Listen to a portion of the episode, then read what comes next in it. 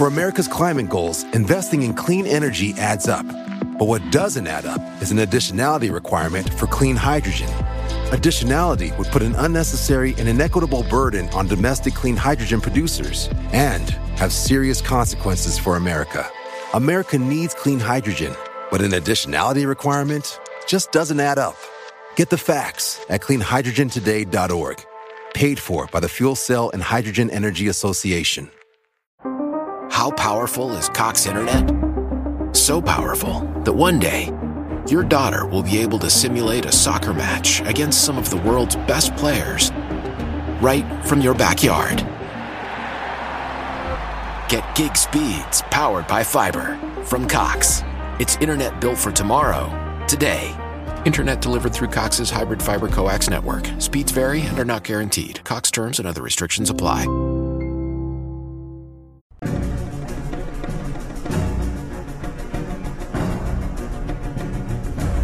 Hola, ¿qué tal amigos? Sean bienvenidos a un capítulo más de Podcast Extra Anormal.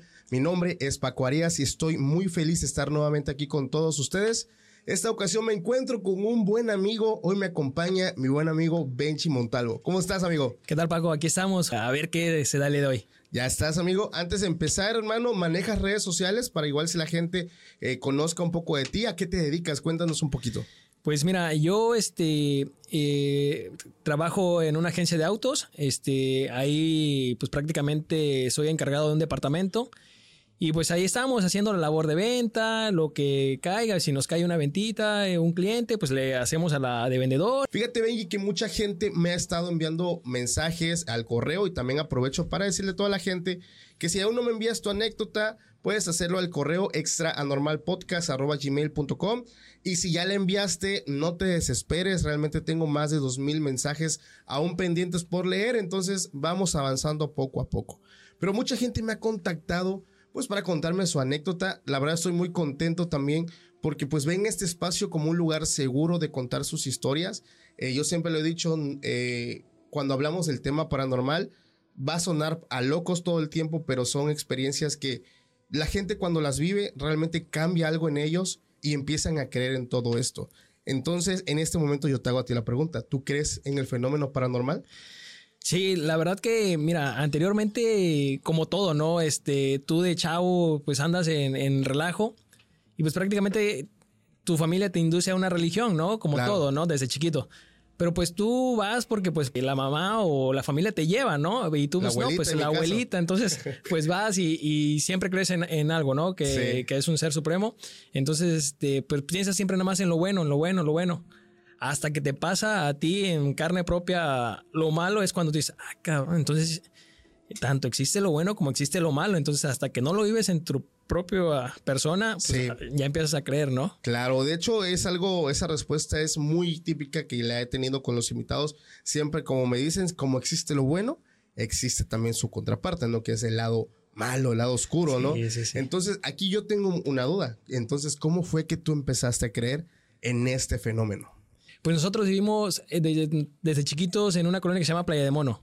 Es muy conocida aquí en Tuxtepec, ¿no? Ok. Entonces, la casa, tu casa eh, se encuentra en la última calle que colinda con eh, un famoso camino que pasa por ahí que conecta al castillo que le conocen como Camino Viejo. Entonces, ese camino supuestamente cuenta muchas historias de que por ahí espantan, que la carreta del diablo, que, ah, la, llorona, sí, que se entonces pues tú quedas con esas historias desde chiquito que te cuentan los amigos, que en las noches sales y, no, que sí, que la carta. Entonces, pues, hasta que no escuchas o no sabes, pues no dices nada, ¿no? Sí. Pero este, te vas a dormir y, con ese momento, pues tú dices, no, la carreta, la carreta has dormido. Y no, no, no, no, vas a creer. Este, pues el ingenio está cerca, ¿no? Y, y, hay gente que tiene cañales por ahí. Pero tú una madrugada escuchas una carreta y tú te quedas en la mente, ¿sabes qué? La carreta del diablo, las, las escuchan las cadenas y las todo cadenas, eso. Las es, cadenas. Es un sonido típico, las cadenas, ¿no? Entonces dices, no, hombre, la carreta, pues te tapas completo, pues no quieres saber nada y sigues dormido, ¿no? Sí. Pero son temas que te pasan este, de niños y pues no, todavía no crees nada porque no es algo que tú ves, ¿no? Ok. Entonces, este, pero, pero sí eh, se escuchan muchas historias por ahí. A mí, en mi caso, este, nunca me tocó ver algo anormal sobre el camino viejo, ¿no? Ok. Pero se cuentan muchas historias. En este caso, me llama mucho la atención una que aquí en Tuxtepec se platica mucho de la carreta de la muerte. ¿Tú sabes más o menos eh, cómo va la historia para que nos las cuentes? Porque yo solamente tengo entendido que es una carreta, la cual eh, pues es jineteada por, por la muerte y que a su paso va recogiendo almas. En este caso, esta historia yo la he escuchado mucho también eh, ya como si fueras para la ciudad de, para, perdón, para Oaxaca capital.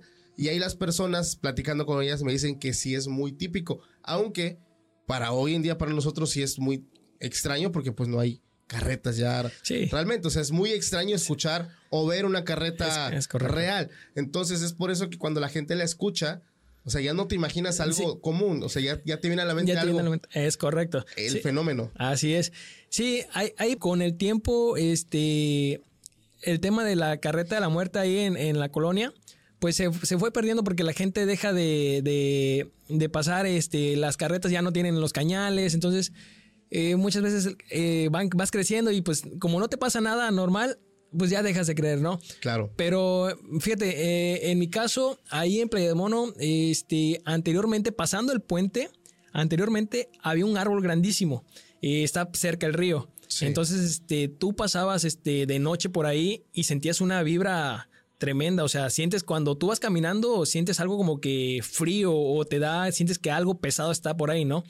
Entonces, ese árbol, este, la verdad, era impresionante porque tú pasabas ya sea en bici o, caminando y ese árbol daba unas bolitas y te, empezaban a caer de la nada, ¿eh? De la nada, o sea. Ah, ya. Eh, o sea, y tú te, procurabas caminar rápido o bien pasar en la bici y a rompemar, o sea, ¿sabes qué? A que me agarran aquí algo, mejor me voy. Claro. Entonces, este, son temitas ahí que, que ya empiezas tú así como que, ah, cabrón, no, pues sí está medio un poco eh, tenebroso, peligroso por aquí. Incluso la gente contaba, ¿no? Este, ¿sabes qué? Ahí se aparece una mujer colgada, este, eh, nunca la vi, pero prácticamente son temas que los, los obreros del ingenio les tocó ver muchas veces. Incluso mi papá nos contaba, pero pues ya es una hora alta ya de 12, 2, 3 de la mañana cuando empiezan a, ver ese tipo de cosas, ¿no? a la vida. A ver, aquí tengo una duda. ¿Tu papá fue trabajador de esta empresa?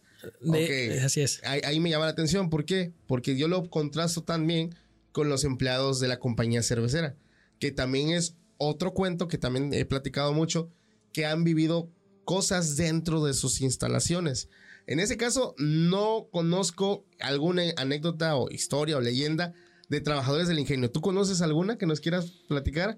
Porque eso de la mujer sí se escucha también dentro de la fábrica cervecera, que incluso hay una foto que si puedo la voy a estar poniendo en ese momento porque no es algo que tenga a la mano, pero la gente, pues digo, es una fábrica que trabaja las 24 horas, los 7 días de la semana, todos los días del año, y pues hay momentos donde la gente, por ejemplo, yo trabajé ahí, entonces había momentos en que salía yo a comer a las 2, 3 de la mañana, y hay una parte de la fábrica, recuerdo, que vas rumbo al comedor pero pues hay más pasillos, pero todo está apagado porque pues únicamente los obreros son los que están trabajando.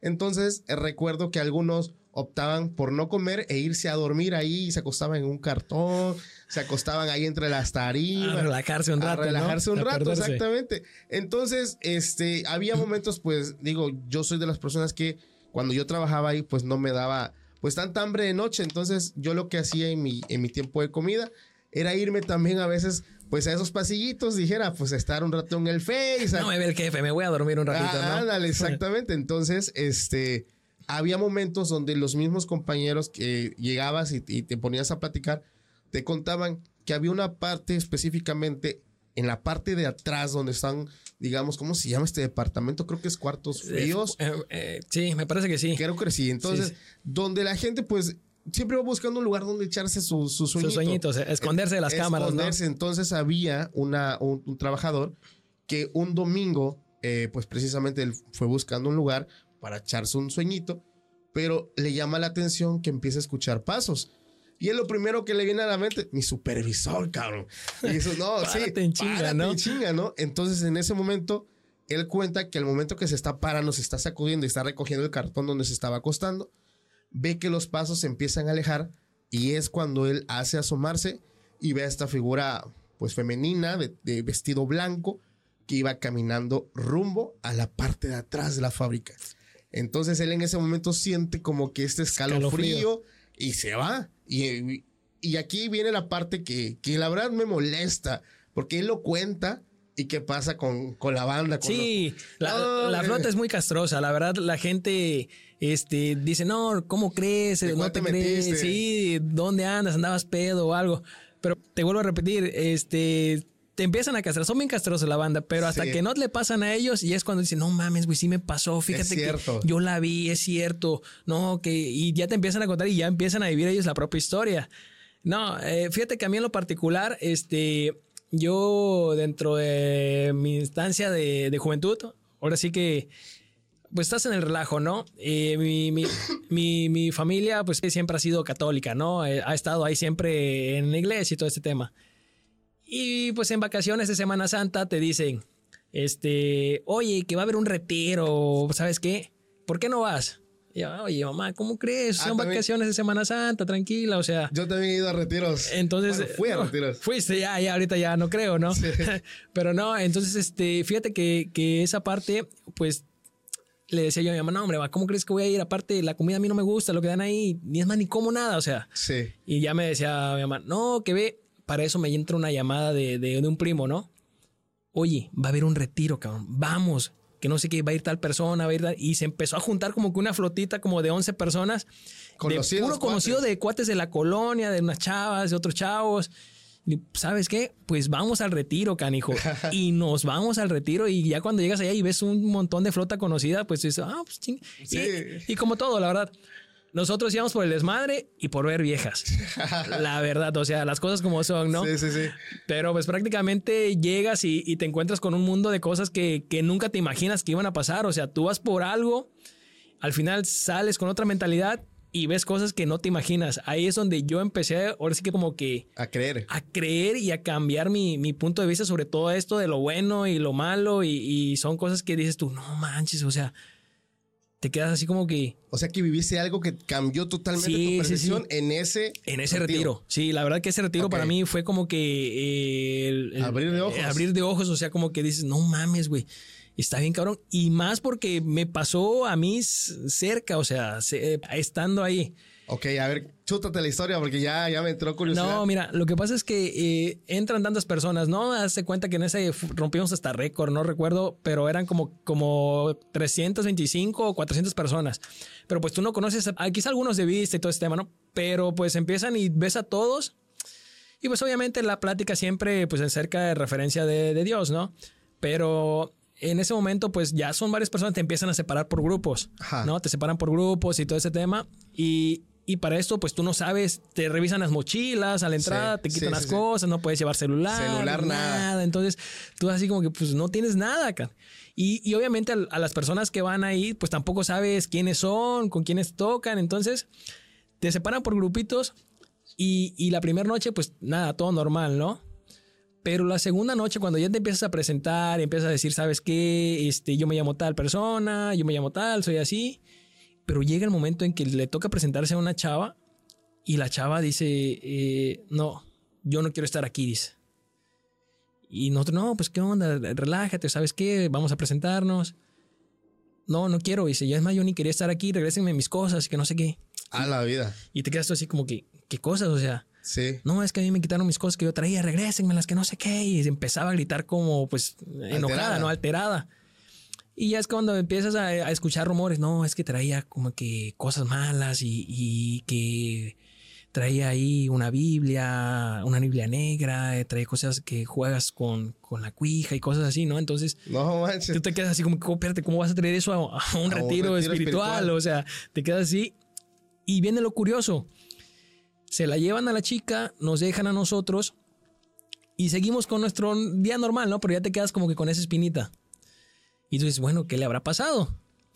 Ya, entonces pasa, regresa ya más tranquila, vuelve a estar a la actividad todo normal.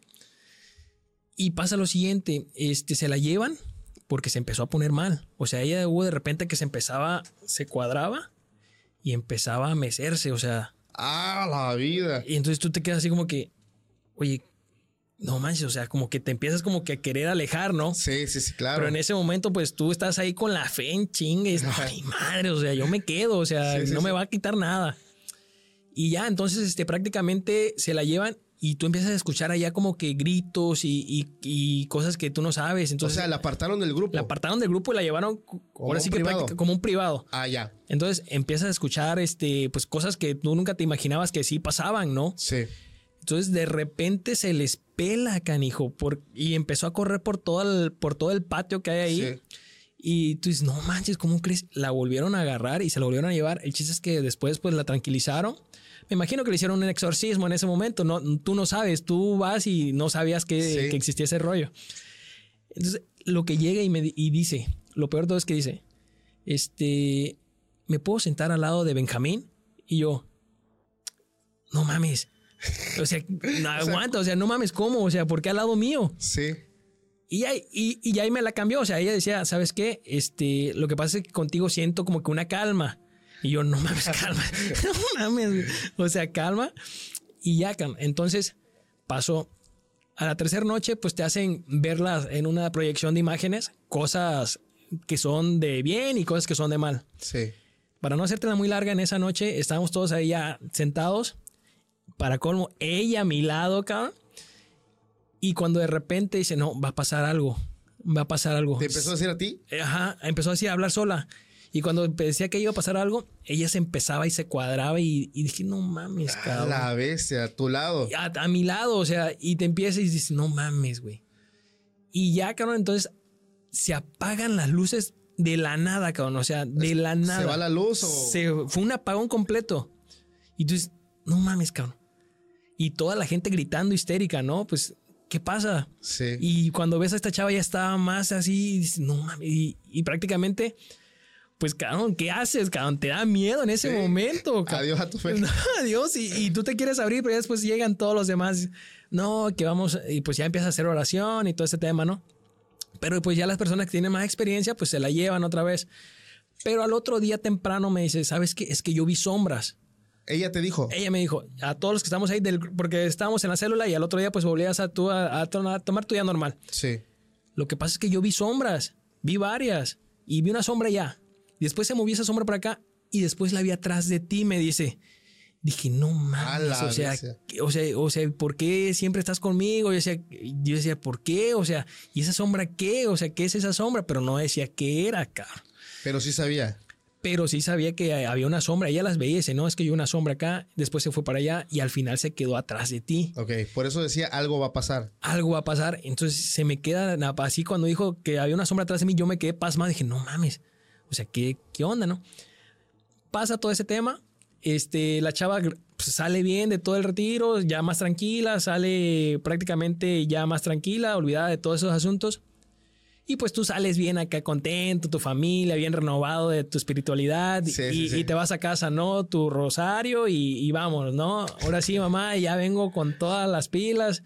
Y sinceramente, si sales bien renovado en tu fe. Sí. Y para eso nosotros seguimos en el grupo y, y me metí de lleno tanto a la iglesia que íbamos a los grupos, este, Ok. teníamos nuestras células. Una noche en la casa, este, durmiendo, ¿no? Ya te duermes. Yo, por lo regular, haga calor o haga frío, Te tapas. me tapo de pies a cuello, a veces hasta cabeza. O sea, siempre Ok. ha sido mi, mi forma de dormir, ¿no? Sí. Entonces, de repente, pues yo duermo y, y- y empiezo a sentir, ya estaba yo dormido, que, que alguien como que se va subiendo a la cama, ¿no? Ok. O sea, prácticamente sientes, pues está la cama y tú sientes cómo se va subiendo cuando alguien se va a subir, cabrón. El peso. El peso. O sea, y haces. Cabrón, agarro y yo hago esto, güey. Pues estás renovada de tu fe. Sí. Tú dices, no, nada, nada me espanta. Me volteo. Nada, cabrón. Nada, nada. Nada, nada. Dije, va, va, no hay pedo. Dice, yo ahorita me la vas a pelar, canijo. Entonces agarras y nuevamente, o sea, yo me vuelvo a tapar de pies a cabeza mi forma de dormir, pero ahora volteando hacia donde se está supuestamente subiendo eso que te está Ajá, molestando. ese algo, ese, ah, ese algo que tú no sabes. Cabrón, vuelve igual. Uno, dos. Cuando siento que se está subiendo más cerca de mí, que me levanto la sábana, ¿no? Nada, cabrón. Yo no mames. Entonces yo dije, ¿sabes qué? Va, me volteo de la cama a la cabecera, me doy la vuelta hacia el otro lado, pero ya no, no va a pasar nada, vámonos. Y pues en ese tiempo, pues mi mamá durmiendo en otro cuarto con mi papá, mi hermana, y yo compartía cuarto con mi hermano. Pero mi hermano en su, en su asunto, ¿no? Sí. Durmiendo. Deja todo eso. Me, me cambio de lado. Cuando de repente, pues ya estaba yo dormido. Siento, canigo, así te lo cuento, ¿eh? Siento cómo me pasan por aquí, todo el cuello, una lengua acá. Ah, una lengua como tipo de víbora. O sea, así, así te la cuento, mira. Y entonces aquí todo esto, desperté así como, me, me hice así, mira, Te tocaste. me toqué y sentí como que si estuviera húmedo. Y dije, no mames, o sea, grité, ma. Y me paré, cabrón. Fui a ver, le digo, oye, fíjese, me pasó eso. Y ya me dice, no, no es nada. Me regresé, agarré mi rosario, cabrón, y me pongo a rezar, ¿no? Y hasta que me quedé bien profundamente dormido. Y, Ah, y prácticamente eso, eso que pues nunca lo había vivido, o sea, tú dices, ¿qué onda? O sea, ¿por qué? Y te quedas con la idea de que pues habrá sido lo de allá, te siguió eso hasta acá. o- Es que eso pasa, eso pasa cuando hay experiencia paranormal. Las personas, no me van a dejar mentir, igual los que lo han vivido, eso te sigue, cabrón. Y por ejemplo, aquí tengo una duda. ¿La chica fue exorcizada? Porque Sí, por lo que sí. entendí la primera vez no le salió. No, no, y fu- fue dos veces, le hicieron dos veces. Ajá. Recuerdo que le hicieron dos veces e- esa, esa situación. Y hasta su, las cosas que lleva se quemaron, se queman en una fogata. Ok. Se queman. Pero sí le hicieron el exorcismo. Ya. Dos veces. Porque sí tengo entendido que por ley, bueno, eso me lo dijo una persona, depende de la zona, que por cada diócesis, hablando en temas católicos, Sí, sí, sí. debe haber por lo menos un exorcista. Es como que el deber ser. Sí, claro. Pero que muchas veces no los hay, por eso eh, también he platicado que no todos los sacerdotes pueden practicar un exorcismo, ni monjas, pues tienen que estar facultados. Incluso cuando ellos intentan hacerlos, lo que pasa comúnmente, y también así no me vas a mentir, es que esto los ridiculiza. Porque empiezan a decirle, ja, tú me quieres venir a sacar a mí, Es- tú qué sí, sí. haces y... Sí, no, deja eso. Incluso dicen que ella tenía una, una fuerza impresionante. O sea, por eso la primera vez se les escapó. Y también que su voz, pues, era diferente, no era la de ella. Entonces ahí es cuando de eso te enteras tú, pues obviamente en ese momento no te lo dicen, pero te enteras más adelante. Sí. Te hablo de que nos- nosotros seguimos en el grupo, mi primo y yo seguimos por dos años, tres años, y pues eso ya te vienes enterando mucho después de todo lo que había pasado y tú te quedas, no mames, cabrón. Pero aquí lo curioso es qué es lo que le llamó la atención de ti. Porque la chica, mira, cuando ve es porque ella tenía como que, digamos, despierto el sentido Sí, sí, o- sí. o el tercer ojo o lo como la gente lo quiera llamar, el, el- podía ver la- el mundo espiritual, pues pudo ver lo que se manifestaba en ese momento. Sí, yo creo que sí, pero fíjate, ¿sabes qué fue lo, lo que me, me- me dejó más tranquilo? Que me dijo, es que tú me tranquilizas. Siempre que salía de- del cuarto o algo, siempre llegaba y decía que yo le daba como que una paz, canijo. Entonces, no sé si, si ve en mí o algo bueno o algo malo, pero la verdad que, que- que saliendo de ahí, después de lo que me pasó, dije, ¿qué, qué onda? O sea, y, y no para ahí, porque fíjate que mi primo, que también que, que era con los que siempre íbamos, luego nos iba a visitar a Playa de Mono. Y donde está el árbol que te conté, Sí. él iba en su moto. Dice, y, y en la parte de atrás llevaba a su pareja en ese momento. Dice que por el retrovisor sí vio que alguien se le subió en la parte de atrás a su novia y era una cara espeluznante. O sea, como un chane que dice, no man, dice, yo, yo le aceleré, ni el tope vi y le aceleré. O sea, también se infiere que no nada más a mí me pasó algo anormal en ese momento, Sí. sino que también a mi primo le pasó algo igual, o sea, parecido, a- le siguió como que esa parte, ¿no? De, de lo que, lo anormal que... Y es que se supone, Que bueno, lo que tú me decías que pasaba ahí tenía mucho que ver con el comportamiento de, de estos seres, ¿no? Sí. Que te empiezan a aventar Sí, o de piedra sí, de- o cositas. sí, o sea, te molestan, te hacen travesuras. Oye, yo tengo una duda. ¿Tú has escuchado el juego Randomnáutica? No, no, no. No, bueno, es una aplicación, la gente igual si no lo ha escuchado. ¿Por qué te platico eso? Es que te quiero aquí contar una anécdota que me enviaron nada más para conocer tu punto de vista. Es una aplicación. Esta aplicación eh, ya es algo vieja, ya tiene algunos años que salió, incluso creadores de contenido como Dross pues han hablado acerca de esa aplicación. ¿En qué consiste? Que es como un mapa, es como un GPS.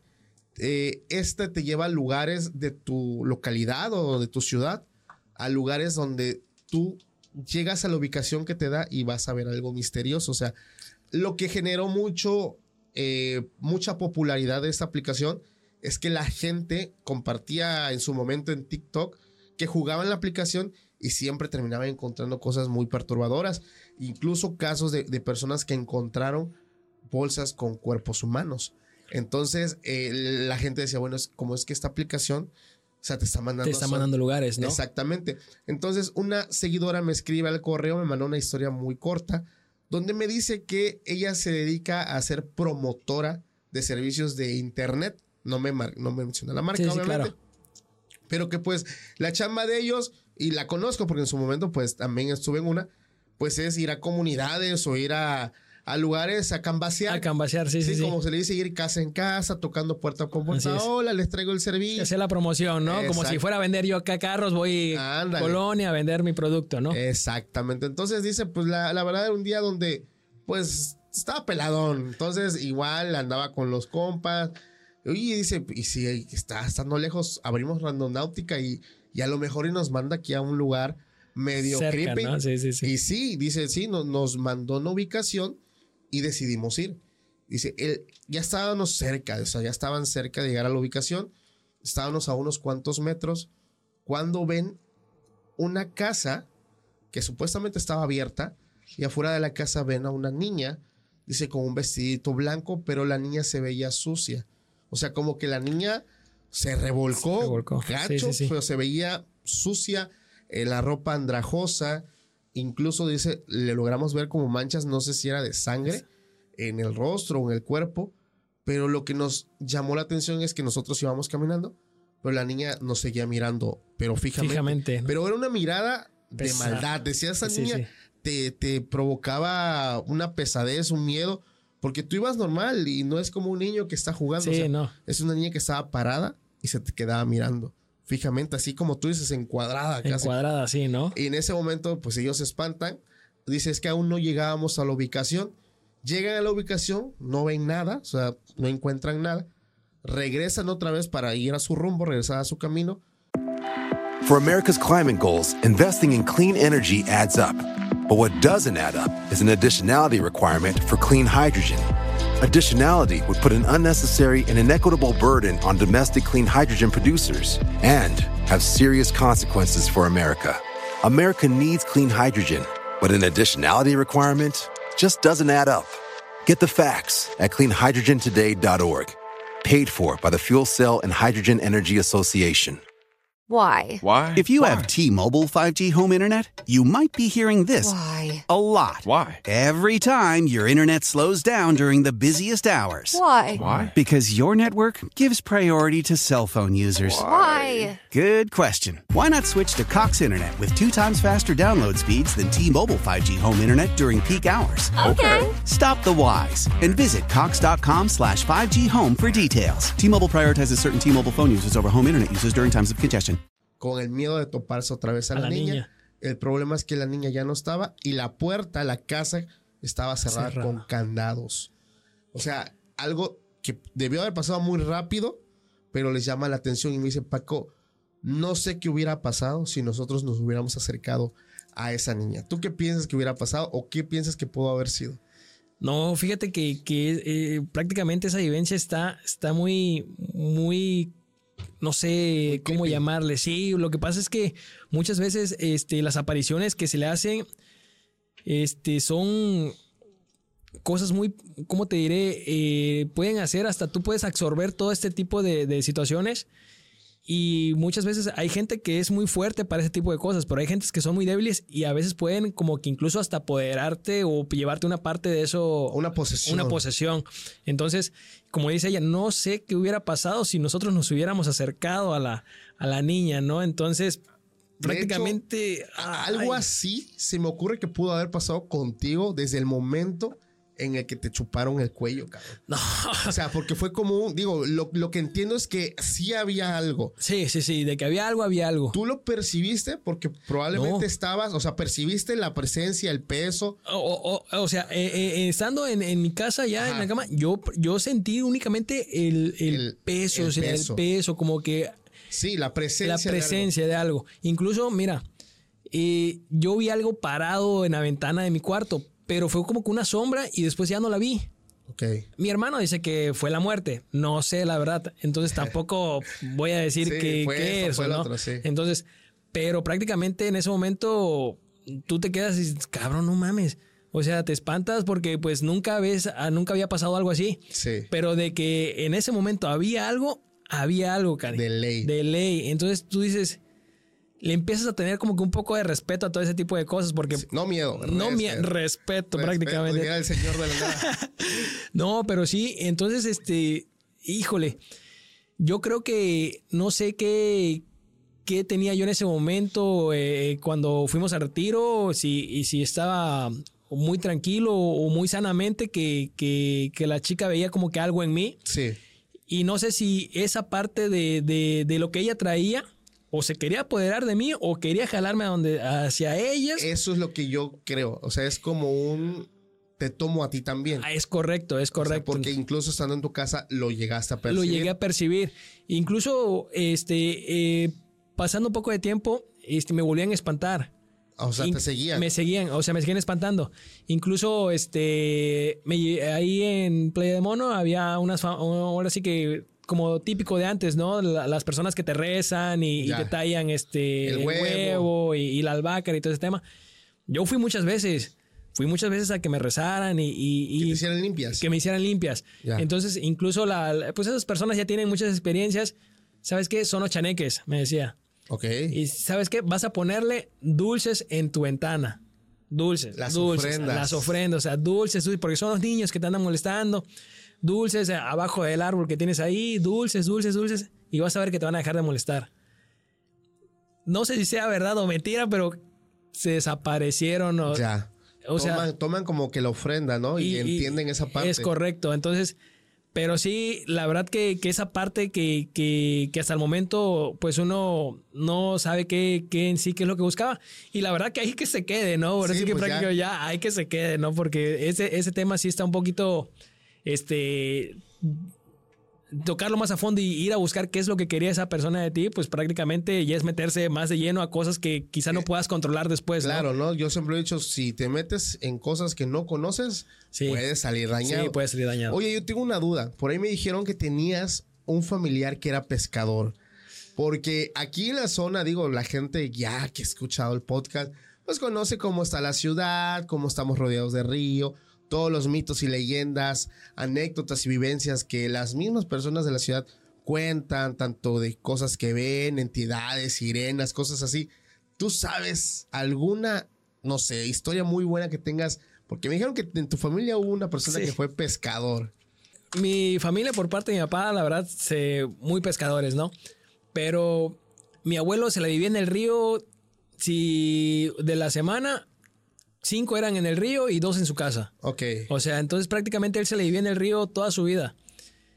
Nunca nos llegó a contar una historia, no sé por qué, no sé si por protección o, o porque tengo entendido que hay una, como que una, un, como que algo de los pescadores, que, que no pueden contar lo que ven en el río porque puede pasar algo. ¿Eso te lo dijo tu abuelo? Así es. No manches, eso yo lo estaba preguntando hace dos capítulos. Ah, pues contigo, cabrón. Con Jaciel, que hablamos que hay un código de pescadores que, o sea, eso es una duda que yo tenía. No lo firmé y lo, incluso lo puse en los comentarios. Que hay como un código entre marinos, pescadores, que todo lo que ves en el agua no lo no puedes. es correcto. Yo, yo creo que por eso nunca nos contó nada, pero estoy muy seguro que él vio cosas, porque él se la pasaba, no, se la pasaba toda la noche, o sea, él pescaba en la noche, se iba nueve de la noche, estaba todo el, todo el día y ahí no regresaba. Y prácticamente en el río, pues se ven muchas cosas, o sea, escuchas varias, debe haber escuchado infinidad de cosas, pero nunca nos logró contar una. Mi papá prácticamente también se dedicó a la pesca mucho tiempo, pero lo único que me alcanzó a decir fue que en el río, En este río. en este río del Papaloapan, anteriormente era más grande y más extenso y había mucha pesca, ¿no? Este, entonces, este, vio un- una persona con un perro, un perro grande, o sea, y dice que entre más te acercabas, más se alejaba. O sea, prácticamente, y no, es, y no fue únicamente mi papá, sino que otras personas que eran obreros que también a veces iban a pescar, y un chavo que eh, más grande que yo, mucho más grande, también nos contó esa parte, que él vio un perro en el río, parado a la mitad del río, con una persona, o sea, alta. Ok. le tiraba una piedra y no se movía. De repente agachó a buscar otra piedra y ya no estaba. Entonces Desaparecía. desaparecía. Entonces prácticamente de que se aparecen cosas en el río Papaloapan se ven de aparecer cosas, pero ahora sí que prácticamente para ir a averiguarla está medio canijo, ¿no? Imagínate que te aparezca ahí, ¿qué vas a hacer? Y más si no sabes nadar. No, y es que como lo, como lo comenté, o sea, en, sí hay muchas historias de este río. O sea, me ha quedado claro. eh, ¿Tu abuelo aún vive? No, ya. Ya, si no, ya, oye, como que, oye, pasa de su contacto. No, ya mi abuelito ya tiene rata. No, ya, no, sí. pues ni hablar, amigo. Mis condolencias, pero sí, o sea, eso es un hecho. Es un hecho sí. realmente que hay mucho misterio, no solamente en este, sino que hay muchos ríos donde realmente hay historia, hay pues algo, ¿no? De hecho, pues acá hay mucha historia, sobre todo por los hechos que han sucedido. Y aquí también te quiero contar una anécdota, igual quiero conocer tu punto de vista, es un poquito más larga. Esta me la manda una seguidora que me dice que ella tiene 16 años. Ella me cuenta que pues toda su niñez vivió enfrente de un panteón. Entonces, eh, pues juntos con los niños de la colonia, ellos les gustaba mucho ir a, a jugar al panteón. Y dice, aunque suene raro, nosotros encontrábamos pues mucha paz, mucha, eh, no sé, era un lugar bonito para jugar a las escondidas, y nos queda claro. o sea, No, pues sí. entonces, eh, pues ellos era de ley, llegaban de la escuela, que comían y ya estaban ahí la, la flota esperando para ir a, a jugar, ¿no? Dice que una vez, eh, pues igual, pero no los dejaron pasar, o sea, ya ellos iban a jugar al panteón, pero que estaba, había un entierro y este, y no los dejaron pasar. Entonces, pues ellos esperaron a que, Que terminara, terminara todo todo el gelengue y ya después ir a jugar. Entonces, ya que terminan de enterrar a la persona, los familiares, todos se van, pues ellos ven ya cancha abierta y órale Sí, a se jugar, meten, ¿no? Se metieron otra vez. Entonces dice, ellos estaban jugando cuando de pronto empezaron a sentir eh, algo en el ambiente pesado. O sea, decían, o sea, nosotros estábamos acostumbrados a jugar aquí. Sí, sí, sí. Pero se nos hizo muy raro que empezamos a sentir una pesadez, el ambiente se sentía raro y todos estaban asustados y nerviosos. Y se de pronto empiezan a escuchar un ruido y fueron a buscar qué eran, digo, entre bolita Sí, entre todos se, se sienten valor. como que valor, ¿no? Ajá, entonces, pues fueron y se dieron cuenta que el ruido provenía del funeral de la mañana, o sea, don- o sea, de ahí venía el ruido donde estaba el, Del digamos, que se acaban de enterrar, ¿no? Exactamente. Entonces, al llegar se dan cuenta que ella se da cuenta que todas las flores, los arreglos, todo lo que le llevaban al muertito, estaban todas caídas y marchitas, como si alguien las hubiera botado, Botado al, al piso, piso. las hubiera pisoteado y ya hubiera pasado mucho tiempo. Entonces dice que todos los niños salen corriendo y ella siente la necesidad de agarrar las flores y volverlas a colocar otra vez. O sea, dice que pidió permiso a la tumba porque como vivía ahí, sus papás le enseñaron que siempre tenía que pedir permiso. Entonces, coloca las flores y acomoda y limpia y se va. Entonces, ella dice que eso le provocó como un sentimiento de alivio, de paz, y ella se fue a jugar. Pero dice que a partir de ahí algo empezaba a pasar en su vida. Un día dice, pues después de que ella hace esto, por motivos de mudanza, ella estaba en la parte de arriba, me imagino, de su casa y tenía la vista al panteón. Y ahí fue donde ella vio por primera vez una figura que me la describe así, con rasgos femeninos. Tenía un vestido de novia blanco, el cabello era largo y negro y tenía un velo de novia que le cubría el rostro. Dice que no se distinguía bien también por la lejanía. Sí, por la lejanía. Y dice que este ser levantaba la mano y le empezó a señalar. La mano dice que la se le veía arrugada, o sea, era una Sí, persona ya, grande, grande. con un tono verde muy oscuro y uñas largas. Dice, desde ese momento que ella vio, pues esa entidad desde su casa, empezó a cambiar todo.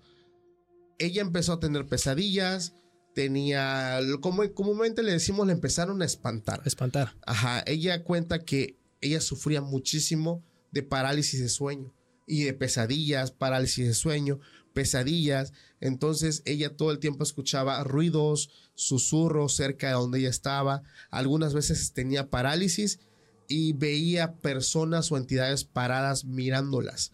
Entonces eh, esto se empieza a descontrolar porque ella, hay un punto donde entiendo de la historia porque sí es un poco larga, que ella se acostumbra a esto, porque esto es algo que pasa y, y yo me cuento, o sea, cuando te pasa seguido, ya te, te acostumbras. Te acostumbras. Claro, ahorita que tocas esa parte de, de que te acostumbras a todas las cosas que te llegan a pasar, un amigo vecino, fíjate que, que ahí en la colonia, este, al- en- en- con un vecino, eh, estaban haciendo una construcción, estaban agrandando su casa, encontraron restos humanos. Ajá. O sea, pues nunca te imaginas que pues iba a haber, bueno, los encontraron, los sacaron y pues prácticamente pues ah, se fueron, ¿no?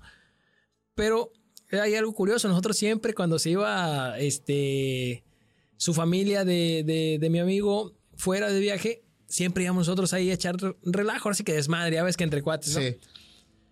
Pero prácticamente en la casa de mi amigo, que, o sea, no era la de, la de donde se encontraron los restos humanos, era en, en otra, cerca.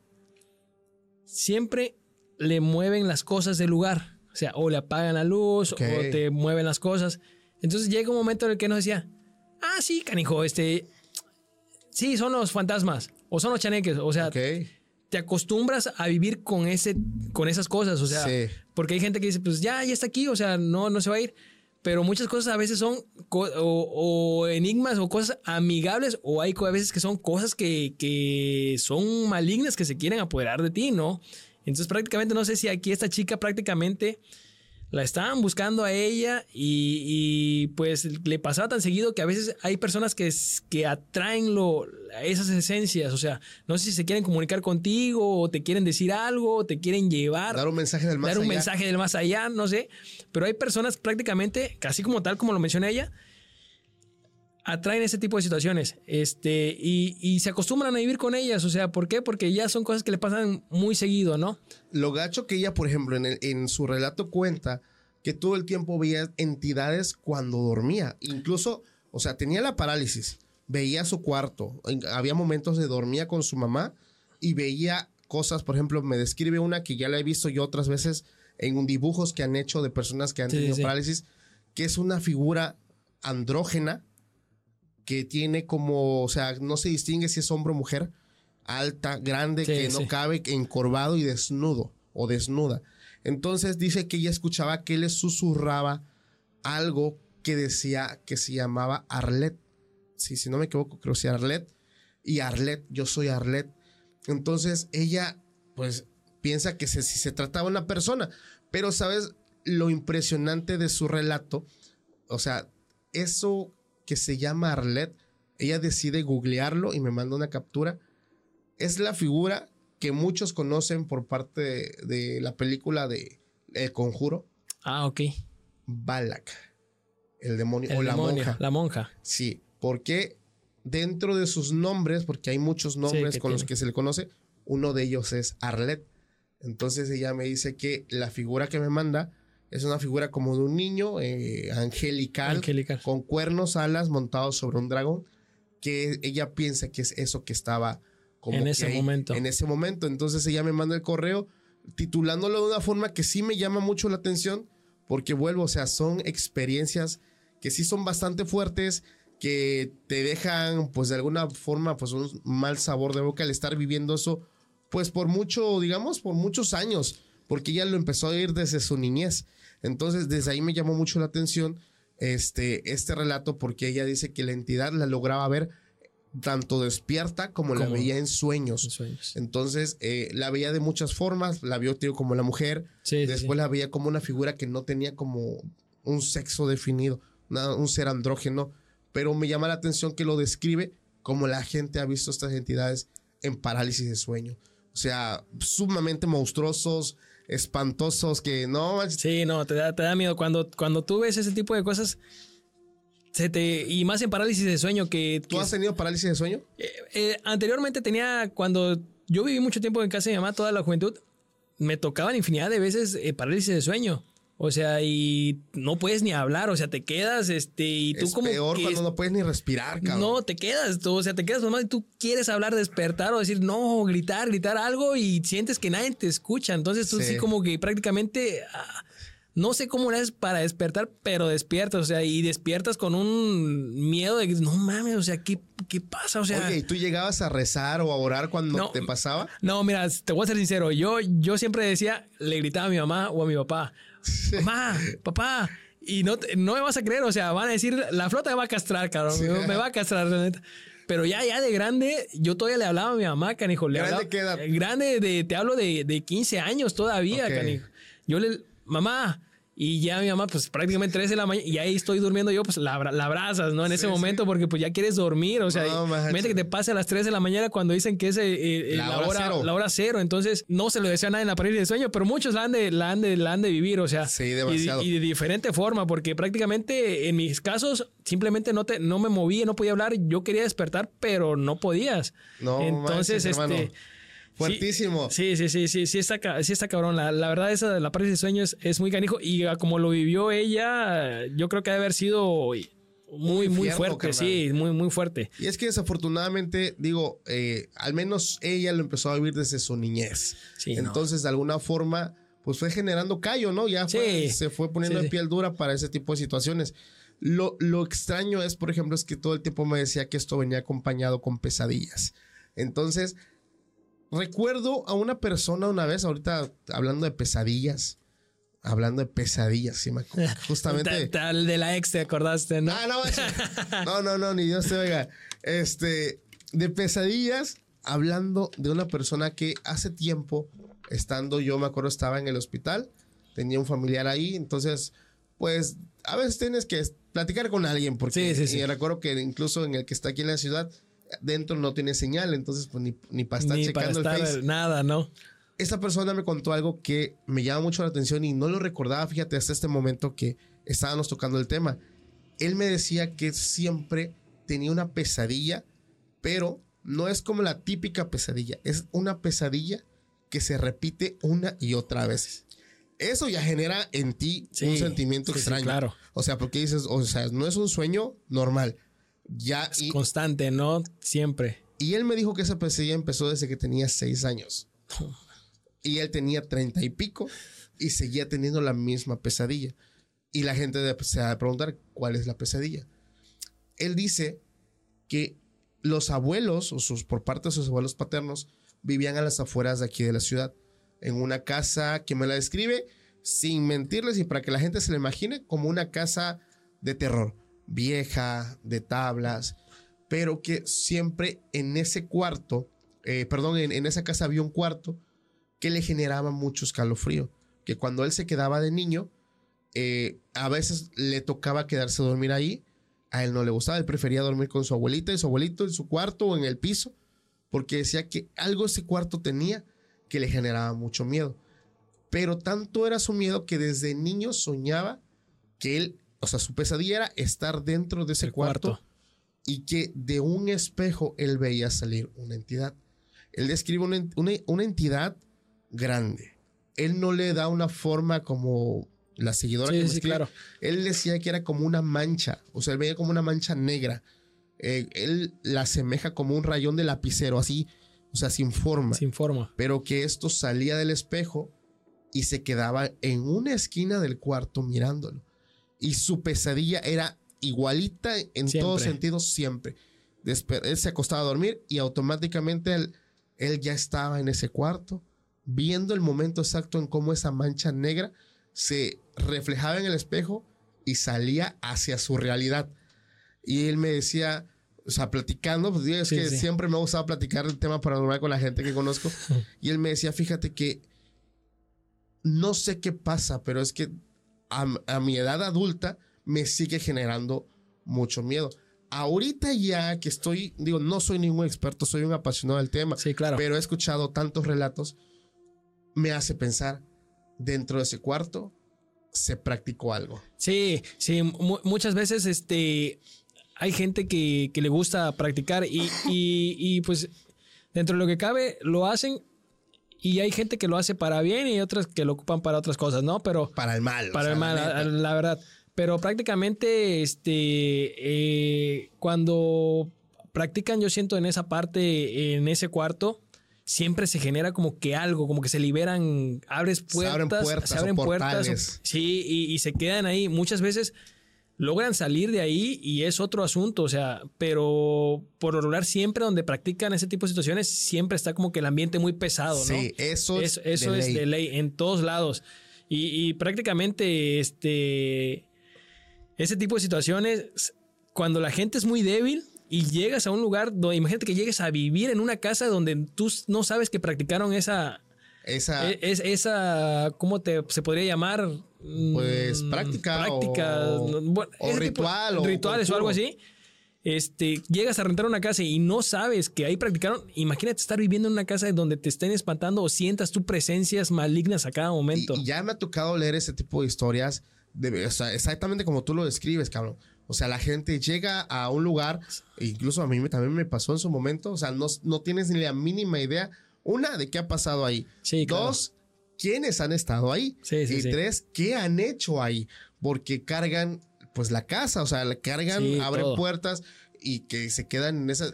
Platicando con el buen amigo Antonio Zamudio, me decía, hay gente que hace invocaciones, en su mayoría pues, son invocaciones demoníacas Sí, o, sí, sí. como dijera por ahí la gente fresa, del bajo astral. o sea, que es un término que ocupa mucho, pero bueno, que viene siendo lo mismo, lo relacionan. sí, sí. Bajo astral, que son entidades malas, entidades demoníacas, Así es. y la gente se va y deja como que esos lugares, pues así como que tocados ya ya. tocado, sí, sí, sí. ahí Llega se- alguien aquí bien tranquilo Bien tranquis, ¿no? y empieza a vivir una serie de cosas. Sí, no, no, esa, esa parte sí, sí, eh, he escuchado, pero son, son situaciones que, que yo creo que sí se deberían de, de, to- de tocar como que prácticamente, como que decir, ¿sabes qué? No, no te metas ahí o, o algo, porque prácticamente no sabemos el día de mañana cómo capaz y, y alguien absorbe esa energía mala y, y se va contigo toda la vida, porque puede pasar que te la lleves y te sigas para siempre, ¿no? Porque eres o quizá muy débil y se queda contigo hasta Ese es el que- problema, que cuando eres débil. Yo lo que, la recomendación que le daría a la gente es, si tú llegas a un lugar y sientes, porque el, mismo cuerpo, Cuerpo siente, siente, siente. o sea, somos energía. Sí, sí, sí. Estas entidades son energías. Entonces, nuestro, digamos, eh, nuestro sensor, nuestra antena nos alerta, ¿no? Los pellitos se nos paran. Sí, te eriza la piel, sientes el sientes tú. escalofrío. Sí, sí, claro. O sea, no le busques. Yo diré que mejor le busques por otro lado, aunque ya hayas pagado la renta o Ahí, algo. ahí te dejo el depósito, ¿no? sí, Me- me no, voy. digo, la verdad, porque si se quedan y desquitan la renta, digo, al menos tendría mucho valor adelante. Sí, porque sí. hay, al menos aquí en Tuxtepec, muchísimas casas que sí están, tienen su historia, son, son casas muy viejas, donde han pasado muchas cosas y desafortunadamente siempre hablamos de cosas malas. Hubo derramamiento de sangre, invocación, práctica de brujería, que la brujería que si no se da por acá, o sea, realmente bastante. No manches, carnal. Tremenda la plática contigo. No, no, no, Paco, ahora sí que este estuvo muy buena. Ojalá y, pudiera seguir escuchando. Yo no sabía que existía el canal. A partir de hoy voy a escucharlo cada vez que salga un programa nuevo, escucharlo, escucharlo, porque es muy interesante. La verdad que, que yo a las personas que, que yo les tengo mucho respeto tanto a lo bueno como a lo malo. A las personas que se dedican a lo malo, mis respetos para Claro. ellos y mis respetos para la gente que pues está por el lado del, del camino del bien, ¿no? Prácticamente son cosas que, que- que hay en, en esta vida porque lo hay Sí. y, y hay que, que aceptarlo, ¿no? O sea, tanto está lo bueno como lo malo y respetar cada punto de vista de cada quien. Y pues prácticamente mientras que no te metas con ninguna de las dos o su práctica que tengan, adelante, tú sigue adelante. Sí, no tiene por qué pasarte No nada, tiene por qué pasarte nada. Entonces, este, esto es una realidad que, que- que existe hoy en día. Y la gente que dice que no, ahora sí que prácticamente está viviendo en un mundo de sueño porque prácticamente de que existe, existe. Sí. Y pues sí, Paco, me, me- ahora sí que gracias por la invitación. Me da, me da mucho gusto estar aquí. La verdad que, que emocionado y al principio nervioso, pero Ya, ya, los nervios. ya, ya se fueron los nervios. Oye, y recuérdanos, ¿manejas redes sociales públicas o Em, privadas? No, priva- privadonas. Bueno, aquí en. Tuxtepec todo el mundo se conoce. Ya. Eh, ahí me pueden encontrar como Benji Montalvo, este, por si me quieren seguir y por si me quieren tirar ahí un mensajito, ahí estamos adelante. Ya y, estás, carnal. Y Paquito, por ahí, si me dejas mencionar, este, Adelante, pues adelante. prácticamente, este, si me quieren comprar carros, ahí estoy en la Volkswagen Tuxtepec y también, ¿por qué no? Un desayunito en RK Desayunos en 18 de marzo, sándwich, licuados y más que nada comer nutritivo, mi Paquito. Ahí los esperamos. Ahí si vienen a tu CPET y llegan ahí, digan que lo escucharon en el podcast. Así es. Entonces ahí estamos pendientes. Benji, muchísimas gracias por darte la vuelta. Gracias a todos los que se quedaron hasta el final y nos estamos viendo pues nuevamente en un nuevo video. Pásenla bonito. Hasta la próxima. Bye. For America's climate goals, investing in clean energy adds up. But what doesn't add up is an additionality requirement for clean hydrogen. Additionality would put an unnecessary and inequitable burden on domestic clean hydrogen producers and have serious consequences for America. America needs clean hydrogen, but an additionality requirement just doesn't add up. Get the facts at cleanhydrogentoday.org. Paid for by the Fuel Cell and Hydrogen Energy Association.